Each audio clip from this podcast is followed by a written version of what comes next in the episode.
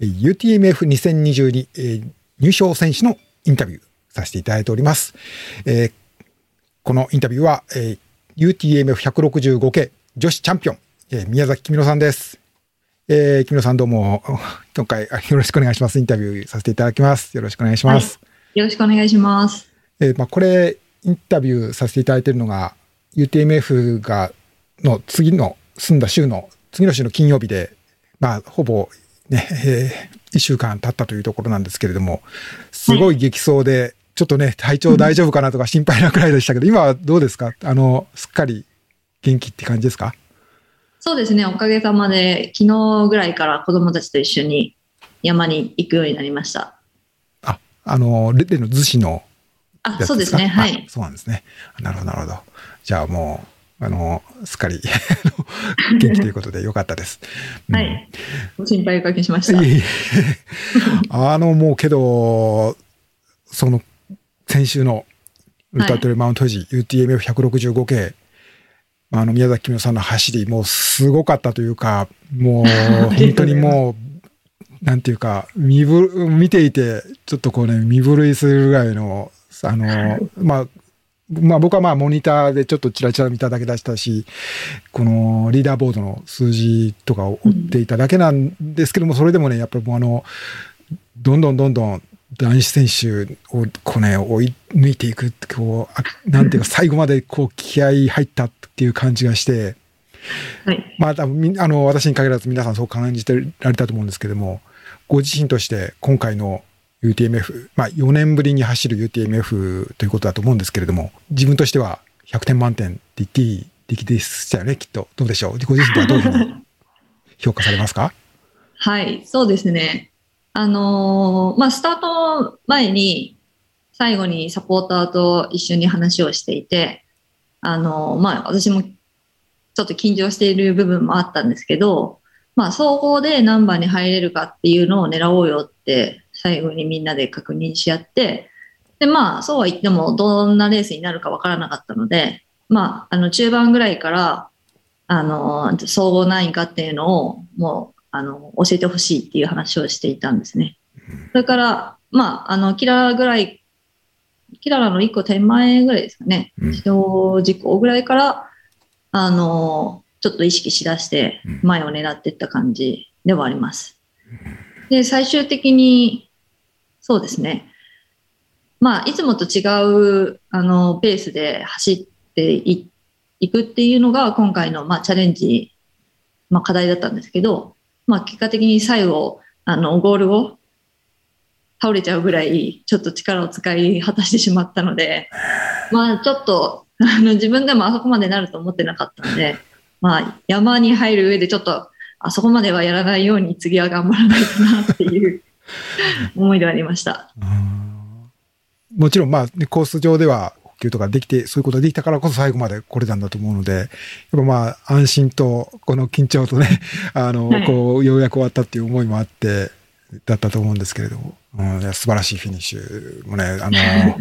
もう、久々にあそこまで、こうね、燃え尽きたというか、出し切った人って見たなと思いましたけれど、少し遡って今回の ETMF に臨む上で、えっ、ー、と、まあ、去年も何度か、あこのコロナの間も、あの、木村さんと何度かお話、インタビューさせていただいてましたけれども、えー、まあ、レイコ、と、とりわけ、えー、去年はですね、あの、レイクビワーあ、100マイル、100マイルが10月。で、12月にはタイランドバイ UTMB と。で、いずれも、そうですね、女子2位ということだし、まあ、あの、それぞれね、まあ、ちょっと規模とか違います、違うとは思いますけれども、あの、100、100マイルというか、こういうレース走る上での、なんていうか、ポイントもことなんこう身につけられたということだったと思うんですけど、やっぱりこの今回の UTMF はもうかなり自分としてもスタート前からバッチリいけそうだなっていうような 感じあったんでしょうね、きっと。どうですか？そのスタート前の準備の状況とか少し興味あるなと思ったんですけど。はい、まあ、スタート1週間前にちょっと捻挫してしまったので、正直1週間走らずに調整をしたんですけど、まあ、いつもあの、海外のレース行っても、あの、あの撮影とかしてて、そんなに走る時間もなかない中で行ってたんで、まあ、まあ、怪我も治ってちょうどいいかな、みたいなうん。感じの調整だったので、最終的にはちょっと、なんか、まあ予定してたのは違ったのと、あとは、えっ、と、まあタイから帰ってきて、隔離も長かったりとかで、あの、パフォーマンスは一回すごい、まあ一回休もうと思ったのもあってうん、落ちちゃったんで、うん。2月ぐらいからトレーニング、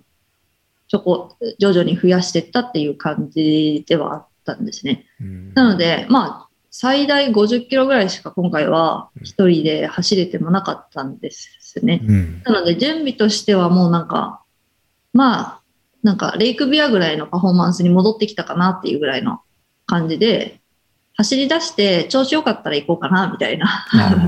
そのぐらいの気持ちでスタートしました。ーなるほど。あの、捻挫はいいと、もちろんいいことじゃないけれども、まあそういうことも含めて、結果としては、あまりオーバーワークというか、そうにならずに進んだという意味では、災い転じてよかった、福とというか、まあまあ、結果としては、ああいい調整になったということになるそうですんでしょうかね。ね。はい。うんはい。少しちょっとこう、スタートからフィニッシュまで、こう、どんなことあったかということもちょっと聞ければと思うんですけれども、このスタートの2日前かな、あ20日だったと思いますけれども、まあ、コースの変更、ね、天使産地を迂回するっていうこととかもあったりしましたし、木村さんにとってはどうですか？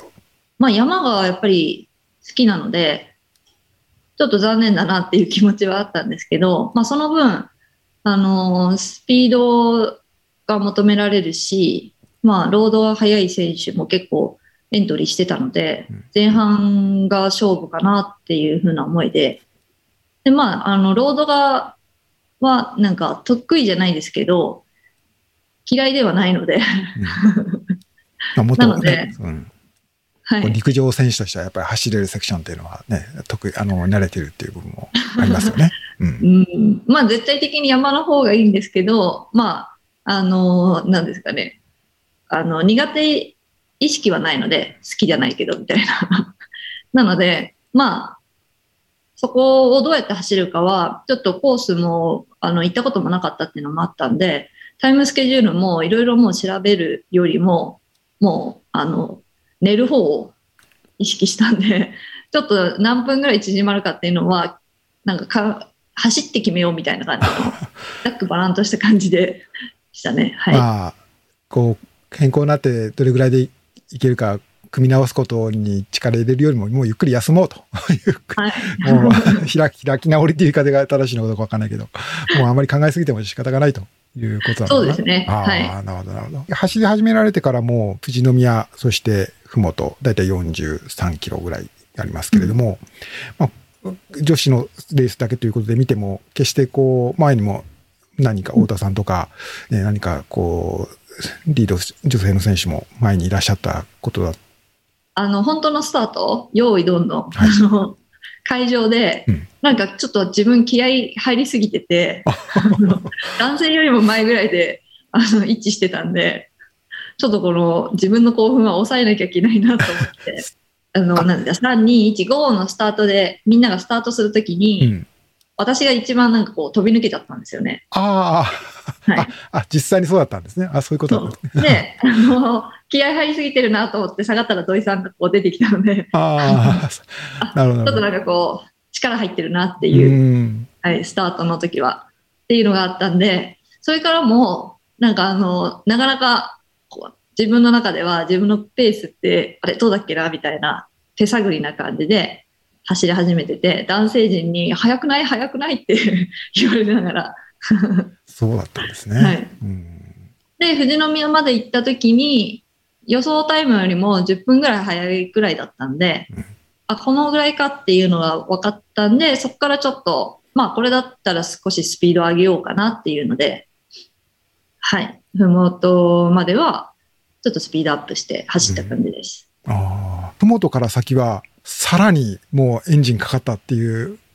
ことですよね。こう、確か、ふもとで女子陣のまあ、3人から4人は、あの、木村さんよりも前に走ってた選手いたんじゃないかと思いますけれども、もう元栖湖に、まあ10キロぐらいしかないです。11キロぐらいかな。まあ大きな、あの、橋田峠越えて元栖湖に来るときにはもう女子トップということで到着されてたと思うんですけれども、やっぱこうトレイルセクションが入ってきて、エンジン点火って感じだったんですかね。そうですね、やった山だっていうのは思いましたね。うんうんうんいよいよ。で、まうんあ、なんか、これまでも、あのーレイクビアだったり、タイ出てて、まあ自分の持ち味は登りだなって思ったので、登りはもう、なんか、まああと自分も登りが好きなので、登りはちょっと、まあ、楽しんで登って、で、まあちょっと疲れた分は下りでほぐせばいいかなぐらいの気持ちで走ってました。以降は、女子のレースということではもう、もうた一人旅だし、あそのさっきおっしゃったように、もうね、男性選手を、こう、一人、二人っていうことで、まあ、全然、だから、もう女子優勝で、あとはもう、あの、笑顔でフィニッシュまでみんなに挨拶とかっていうことではなく、もう、最後まで自分がどこまでやれるかっていう挑戦だったのかなと思いますけれども、まその間、まだね、だけど、元栖湖、あれ、正直にしても、まだ前半っていうことで、そこから先はかなり長かったですけれども、どうしよう？ちょっと僕、あの、追い切れてなかった部分があるんですけど、そこから先は、こう、順調になんかトラブルとかもなく進めた感じだったんですか？ああ、えっとですね、元栖湖です足がつり始めたんで、あ、スピードを出しすぎかなと思ったんですけど、うんまあ、なんかバナナ食べたら治ったんで、補給ミスだなと思っミネラルのて、パワー。うん。結構暑かったっていうふうに、あの、あの、結構りが、あ霧が濃くて、なんかじっとっとして、こう、体感ではうん。もう暑いぐらいだっていうふうに言う選手もいたって聞きましたけれども、かなり汗もかいたってこともあったんですかね、そこは。はい、私人より汗っかきなので、う はい、ん手ぬぐい持って走ったんですけど、びしょびしょになって、まあ、湿度も高かったですからね。そうですね。んですよね。うん。あの、一番弱いのが私が夜10時以降って決まってて、夜10時になると、よいこちゃん現象って言ってるんですけど、はい。よ、子よ、供のように、はい、よよいこちゃん現象。よこちゃん現象。子供のように眠くなっちゃうんですよ、なるほど。レースでも。うん。なので今回の対策としては一つ、まあいろいろ対策練ったんですけど、一つは夜区間でスピードアップをしようとうん。眠くならないように。っうん。ていうのもあって、夜、まあ夜っていうか前半ですねうん。前半は、まあスピードある程度上げて走ったっていうのもあります。あ前回2018年に走った時が、もう眠すぎて、元栖湖で寝てたんですけど、あ、なるほど。はい。あ、ずいぶん早いですね。なんか。まあけど今回はコースがね、その時は、あの、うん、今回ちょっと短かったから早めに戻す子もつきましたよ。そうかそうか。うん。そうスピードアップもしたのも、そうですね、コース変更でもあって、なんか、あの、毎回、前回ここも朝だったなとか思いながら、うん 前回は、2018年は、その、えっ、と、正、正直湖でしたっけ？終わった後の長いロードうんは、えっ、と、もう朝迎えそうなぐらいだったんですよ。ああ、そうだったんですか。なるほど。はい。うんなので、今回はもう、何時だったかなまだ10、ん ?12 時ぐらいでしたそうですよね。ね朝になったのはどの辺ですか？小山中湖とか、忍野とか、その山辺くらい？そうですね。あの、押野抜けて、えっ、と、あそこの山、小倉山とか、あの辺ですか。ああそうですあお下草山とかあの辺かな。こう、はい。星野が下に広がってる。はい。うんうん。押野の、えっ、と、江戸抜けて、キラナに行くまでの一番ピークの山。ああ、そうか。あ、ああの、大平山とかですね。そうですね。あそうそうそう、あ大平山ですね。はいあなるほど。あそこがちょうど朝が明けたぐらいですね。ああ、はい。じゃあ眺めも結構楽しめた。山中湖、富士山みたいな。ちょうど、はい。カメラマンの藤巻翔さんとかがいて、はい。そこで、君のちゃんバッチシだよって言われて。いいショットが撮れたと。いいの撮れたよって言われて。なるほど、なるほど。よかった、よかった。あーそこからもう山中湖抜けたら、このお待ちかねのトレイル区間というか、まあ、UTMF ね的にははい、ここからが大変ってみんな言いますけれどね、あの、120、110キロ過ぎとかっていうところ、本格的なトレイルセクション、このあたりはテンションまた上がってきたっていう感じですか？そうですね。まあ一つは、えっ、と、ペース配分を考えたときに、これまで、あの、これまでだったら、秋ララぐらいから、まあエンジンをかけるぐらいの気持ちで、えー走るっていうスタイルだったんですけど、まあレイクビアでもタイでも、それだと後半私の方が早いけど、1位まで全然、あの、たどり着かない。うんうん。ぐらいの距離でいつも、えーもう勝負がついちゃってたんで。今回の UTMF はもう最初、あの、ギリギリ攻めるペースっていうのを探るのが一番課題だったんですね。うんキララまで走ってみて、だいぶ消耗してるなっていうのは感じてはいたんですけど、まあ、タイの時に、終盤ぐらいに足痛、まあ、あの、筋筋破壊進んで、あの、もう足痛いなっていうのを感じながらもペース上げれたっていう経験もあって、まあ、キララの疲れも、まあ、みんな、あの、ここからはバテるだろうから、それをどれだけプッシュできるかの、なんですかね、頑張りは今までよりは楽だなと思って、はい。で、最後のエイドは、あの、そ最後のサポートエイドだったんで、そこでちょっとみんなに気合い入れてもらって、うんはい。出発しました。同じ100マイル UTMF の走ったと言っても、今回は前半にすごく頑張った上で後半に臨むということだったから、今までとは違ったということですよね。うん。そうですね。もう二重曲がりの映像までで一回、二重曲がりの映像で一回座っちゃってあ、もう一回めまいがしたんで、あ、今回ですか？はい。じゃあ、ああ、そうか。あの、石割とか、石割山とか、うん。はい。なのでお、あの、ー二重曲がりの映像でうん、あの、ホワイトボードにうん、次の、えっ、と、そこから石、え、石割だったかな。そうですね。二重曲がりから釈子、富士吉田とこ行きまあ、す、そうだ、釈子、うん。富士吉田行って、で、最後、下山登るっていう、あの、山の工程図をうん、ホワイトボードが書いてくれてたんですよ。はい。そしたら、二重曲がりの自分が今走ってきたのよりも、なんかどんどんどんどん上がってって、あ、私大丈夫かな、これ、と思って、じーっとそのボードを見ながら、ああ、ダメかもしれないって、ちょっとこう、どうしようと思ってました。ああ、ちょっと厳しいじ瞬間があったということですね。そうですねうんはい。でそこで水をもう大量に飲んで、あ。体冷やして、だんだんはいね、ひ昼も朝も、うんさ最初はいいけど、だんだん日が高くなってくると、結構暑かったですよね、きっと。そうですねあの、釈子のあたりとか。それになんか偽ピークみたいになかなかそうなんですよもう来。たなと思ったらまだ あったとか、そういう感じのはいところが多いですもんね。はいそういう意味でも、ちょっと、ランナーの、こう、決意試されるところは あった。そうですよねまあ、君野さんの場合も例例外ではなかったということになるんですね。そうですね、もうその偽ピークは慣れてはいたんですけど、ね、何度もご,、ね、ご存知ではあるだろうけど、やっぱりっていう。うんやっと着いたと思って、うんの上のあの、す、鐘は金が。カーンって鳴らして。これだけの走りしてきた、フィニッシュまでやっぱたどり着けた時、もう喜びというよりも、やっぱもうやっと終わったって感じだったんですかね。もうあれはもうなんか、何も考えたくないっていう感じだったのか、どんな風に今は思われますか？そうですね、あの、下山から降りてか、カチカチ山ですね。うん、から降りてすぐに。うんはい。あの、順位が決まるせあの線を踏んでうん、おめでとうって言われたんですけどうん、あの、あの、総合順位を狙ってるんで、あの、早く行かせてくださいって言って、なるほど。あそう私まだ終わってないんですとか言って、うんうんって言って言いながら、いやいや、冷静になって、あの、ちゃんと聞きなさいって松井さんに。松井。さんね、あそこにずっといて。うんうん。で、そこから2キロが、あの、すっごい一番きつかったですね。あそうだったんですね。うんなかなかつかないし、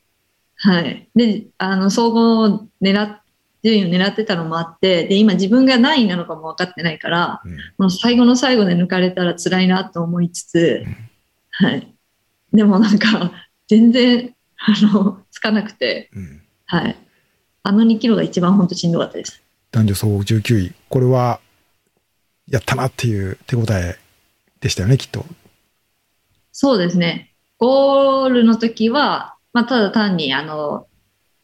女子1だと思って、ええっと、2015年の STY ぶりですかね、優勝が。うんこう自分の決めたレースの中で。っていうのもあって、すごいちょっと感極まったっていうのもあります。で、えーゴール後もそれこそ安堵で、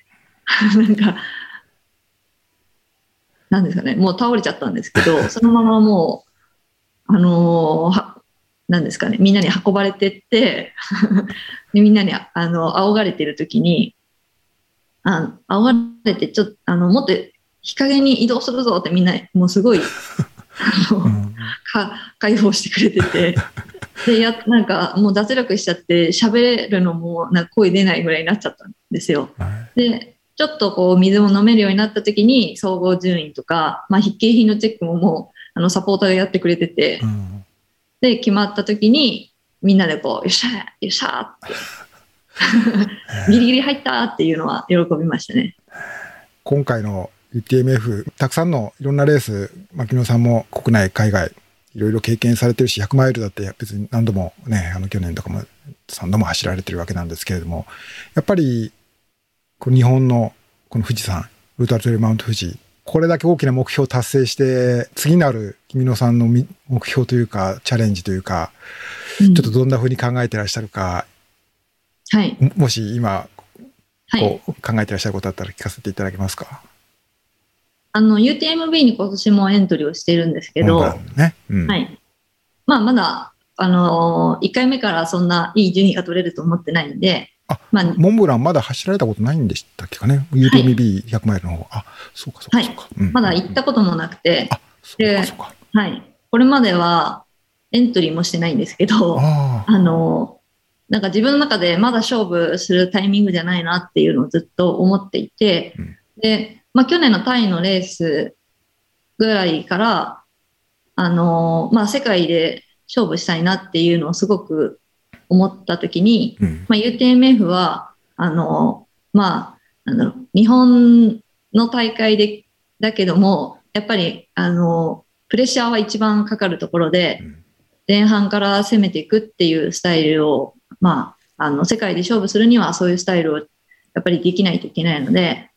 それが今回挑戦して、まあ、ある程度自分の中で、あとこういうことをすればいいんだなっていうのが見えてきたっていうのもあってうん、まあ、これからは UTMB を照準に合わせてうん。